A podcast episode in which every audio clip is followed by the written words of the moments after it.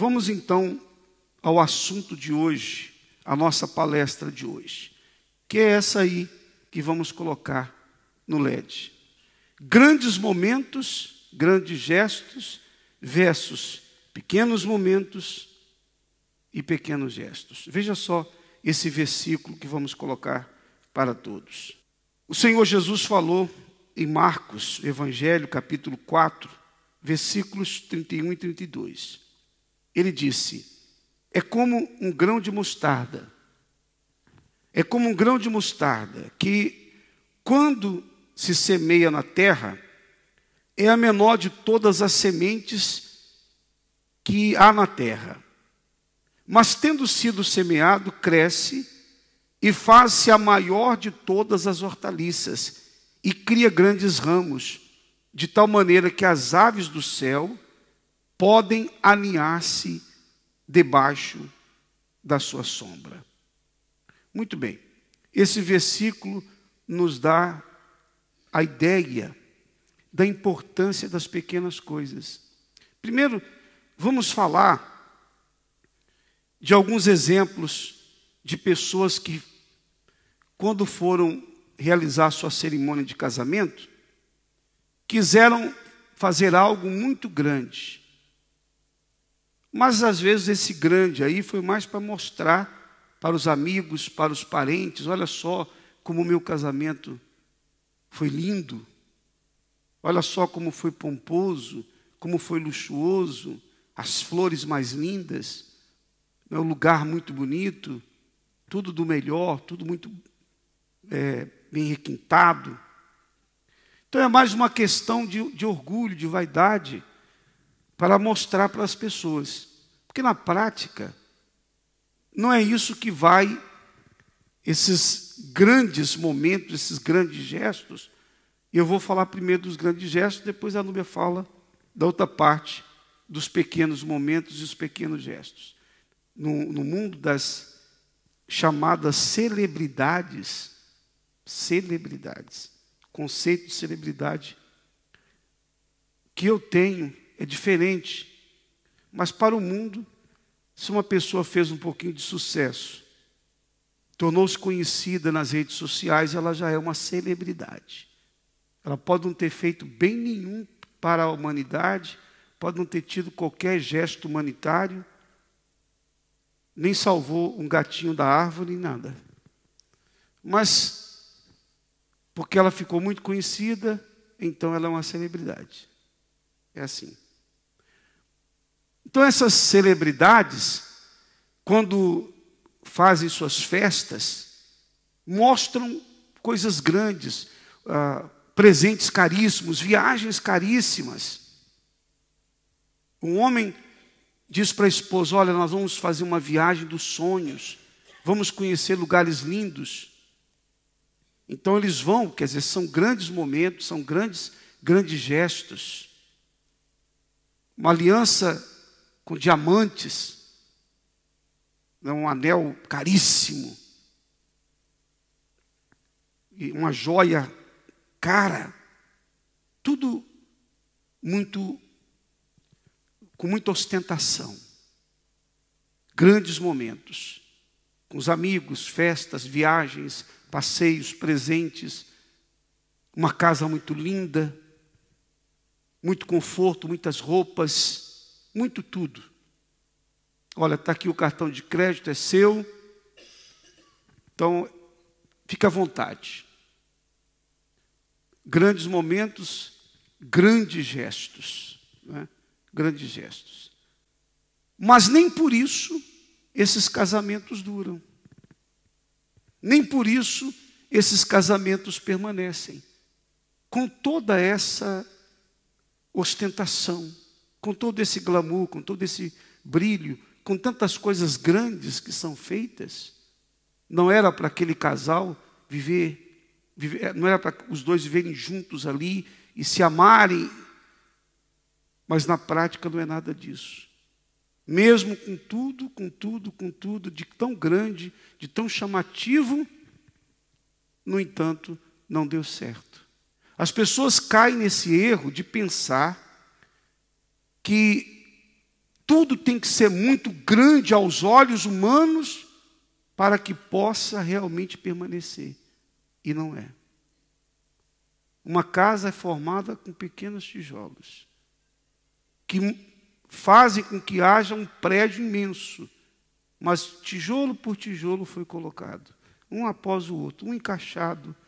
Foram encaixados de uma forma inteligente que um dá sustentação para o outro.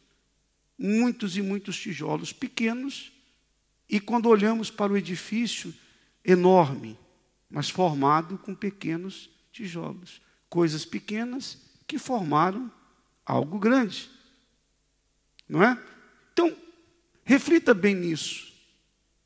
Não são os grandes gestos ou os grandes momentos que vão garantir o sucesso de um relacionamento, de um casamento, mas mesmo os pequenos momentos que são considerados pequenos, os pequenos gestos, que são considerados pequenos, mas às vezes eles são muito maiores do que os grandes gestos. Você pode falar dos. É interessante pequenos. notar que são os famosos, os ricos, que fazem as maiores declarações de amor, as, os que ostentam mais. Ali é onde está normalmente os maiores escândalos. As, as próprias redes sociais que servem ali de, né, de para mostrar tudo aquilo que eles acham que têm, são as mesmas redes que expõem o adultério, a mentira, o engano. Né? Muitas vezes está se fazendo uma declaração e está cometendo a traição ao mesmo tempo. E entender esse conceito bíblico de que coisas pequenas se tornam coisas grandes e que nós nunca devemos desprezar o que é pequeno, é entender como Deus age, porque ele começou a nação de Israel através de um homem. Ele fala: Abraão era um quando eu chamei. E desse homem ele fez uma nação que não se resume à nação de Israel simplesmente, mas todos os que são nascidos de Deus, os que são filhos da fé de Abraão. Ele chamou Davi quando ele era um menino, adolescente, um jovem, o mais desprezado da sua casa. Ele levantou Esther, uma órfã, uma menina que não tinha família, pobre, desterrada, estava na Babilônia, e tornou essa menina uma rainha. O próprio Senhor Jesus veio a esse mundo, filho de Deus. E ele veio um, um bebê frágil, que nasce numa manjedoura, que tem pais pobres, mora na Nazaré, a, a mais desprezada das cidades. Né? A, a, sua igreja, a igreja que ele funda, começa com 120 pessoas. Ele poderia ter formado uma grande igreja já logo no início, mas não, uma igreja pequena. Ele escolhe 12 homens como discípulos, homens que são galileus, que são iletrados, que são pescadores. Imagina, se alguém resolve fazer algo muito importante no mundo, será que essa pessoa vai agora lá para a beira do mar, escolher pescadores para representá-lo, para passar os seus conhecimentos, essa pessoa vai ser desprezada. Então, o conceito de Deus de que coisas pequenas, se bem geridas, se você coloca toda a sua força, toda a sua fé, elas se tornam coisas grandes, é uma, a primeira de todas as lições que a gente tem que aprender. Porque isso no relacionamento, na vida financeira. Muita gente fala assim: ah, mas aquela pessoa é tão próspera, ela tem tanto dinheiro, eu nunca vou chegar a ter uma casa dessa, um carro desse. Porque essas pessoas normalmente desprezam uma pequena economia, porque você começa poupando, de repente, 10 euros por semana. E na próxima, no próximo mês você consegue fazer uma poupança maior. Então, tudo começa de, de de algo aparentemente insignificante. Quando Jesus fala do grão de mostarda, na mente judaica, esse era um conceito muito é, é, entendido. Haviam vários provérbios falando a respeito da, das sementes. Era uma sociedade agrária. As pessoas estavam acostumadas com, a, acostumadas com a agricultura, com a pecuária. Eles viviam disso. Hoje nós não temos essa noção né? porque nós estamos numa cultura completamente diferente, nós não cultivamos, a maioria das pessoas aqui não cultivam nada. Né? Mas Jesus falava a língua do povo. Então, se nós formos transferir esse ensinamento hoje na vida amorosa, O que, que o marido pode fazer, de repente, de pequeno, para tornar o seu casamento, o seu relacionamento bom? Um elogio. Né?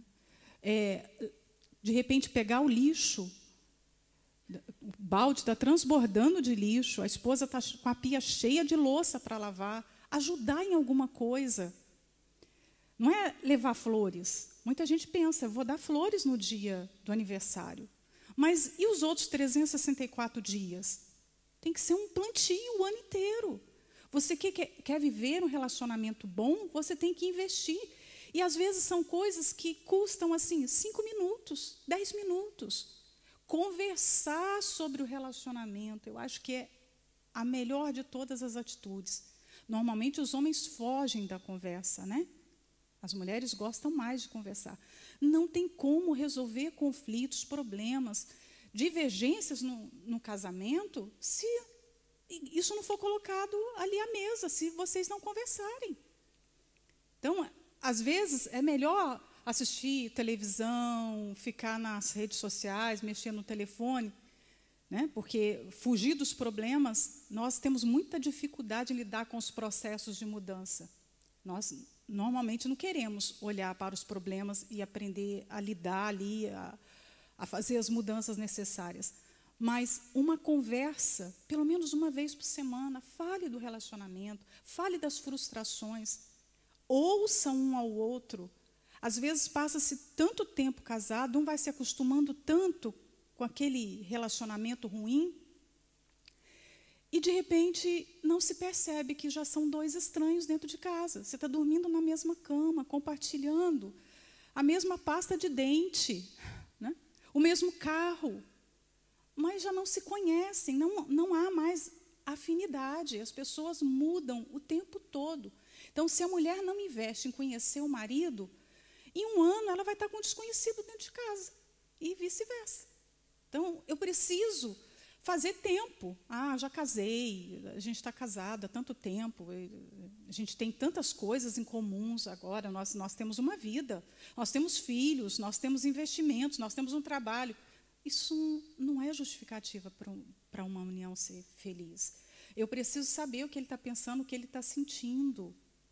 Porque se eu não faço tempo para isso, eu estou mostrando que ele não é prioridade, ele não é importante para mim. E aí não adianta você cobrir aquela pessoa de coisas. Se no dia a dia você não divide esse afeto, essa atenção, esse carinho, essa preocupação, uma mensagem de telefone, uma ligação. Né? Isso tudo são pequenos gestos e não custa nada. Normalmente o que a esposa cobra, não sei se as esposas que estão aqui vão, vão concordar comigo, as cobranças que as mulheres fazem não são grandes assim, não são tão difíceis de, de, de serem atendidas.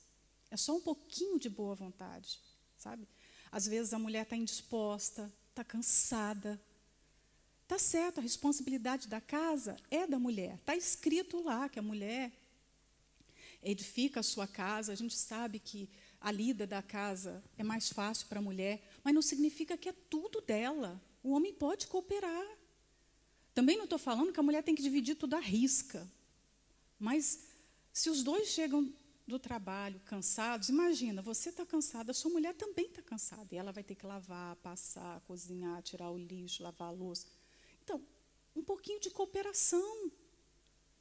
Se eu amo, eu não quero que aquela pessoa carregue todo o fado. Não é preciso cobrar isso. São coisas que não deveriam nem ser ditas, né? Não precisava ser ditas, mas hoje em dia tem que se falar o óbvio.